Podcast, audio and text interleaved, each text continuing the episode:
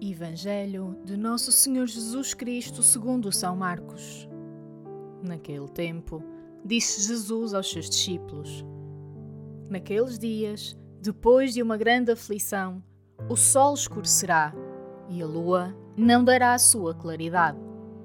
As estrelas cairão do céu e as forças que há nos céus serão abaladas.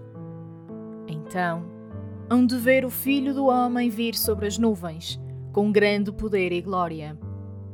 Ele mandará os anjos para reunir os seus eleitos dos quatro pontos cardeais, da extremidade da terra à extremidade do céu. Aprendei a parábola da figueira. Quando os seus ramos ficam tenros e brotam as folhas, sabeis que o verão está próximo.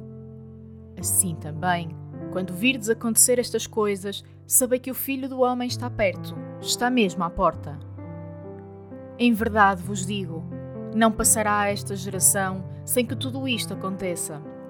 Passará o céu e a terra, mas as minhas palavras não passarão.